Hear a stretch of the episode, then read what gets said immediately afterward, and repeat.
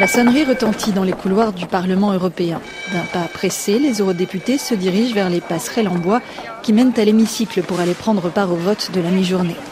Une sonnerie que l'on guette tout aussi attentivement deux étages plus bas, dans la cuisine du restaurant des parlementaires.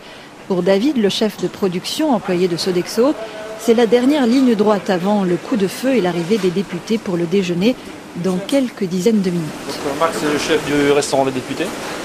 Donc il gère le, restaurant et c'est lui qui fait le service à la carte. Alors aujourd'hui en plat du jour nous avons un carré d'agneau en croûte de romarin et citron et nous avons euh, un pavé de saumon euh, en croûte euh, asiatique.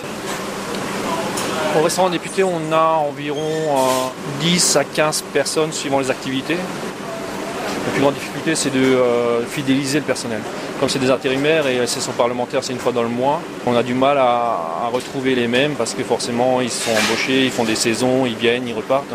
Donc euh, pour nous c'est le plus gros des, problèmes. Heureusement on a des piliers qui reviennent tous les mois. On a Claudio, un, cuisinier italien qui parle couramment italien, hein, donc on le met devant pour euh, communiquer avec nos députés italiens. On a toutes sortes de nationalités. Les restaurants fonctionnent comme dans un restaurant traditionnel, à part on est quand même tributaire des votes et l'arrivée des députés. Hein. quand, les votes se terminent, le, restaurant se remplit en pratiquement une fois. C'est pour ça qu'on a aussi mis les assiettes de présentation, comme ça les députés peuvent déjà visualiser hein, ce qu'ils peuvent commander soient rapides hein, parce que tout le monde le mange en même temps. À leur arrivée au restaurant, les députés découvrent des tables dressées pour 700 couverts avec des assiettes et des verres marqués du drapeau européen. Anglais, allemand, roumain, bulgare, grec.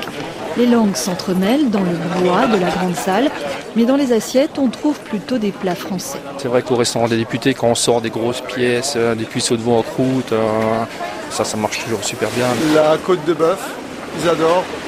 Ils adorent aussi les poissons entiers, les dorades entières, euh, tout ça. Les menus proposés ont été préalablement validés par une diététicienne employée par le Parlement.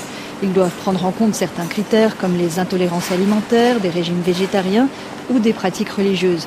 En revanche, très peu de place est accordée au bio, c'est ce que regrette l'eurodéputé écologiste Michel Rivasi. Dans le cahier des charges, il y a l'aspect végétarien et non végétarien, mais il n'y a pas là, le choix de, manger bio ou non bio. Je suis en quelque sorte pris dans une tenaille. Vous voyez, je, n'ai pas le choix en tant que consommateur.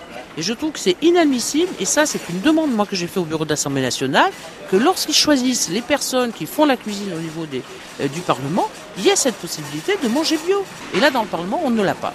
Son collègue, l'eurodéputé socialiste Éric Andrieux, vice-président de la Commission de l'agriculture et du développement rural, est un peu plus optimiste. Le bio, et nous allons en faire la démonstration dans les mois à venir, doit être développé bien plus présent ici dans la cuisine du Parlement européen. Je crois qu'il y a une volonté commune, je mesure bien la complexité, hein, mais pour autant, je pense qu'il ne faut pas lâcher le combat, tel que nous le menons à quelques-uns, pour essayer de remettre, ou de mettre tout simplement, dans les menus du Parlement européen, une présence plus forte des produits euh, d'origine d'une part et des produits de proximité d'autre part. Un combat pour des assiettes plus saines qui reprendra à la rentrée. Pour les parlementaires à Strasbourg, ce sera le 12 septembre.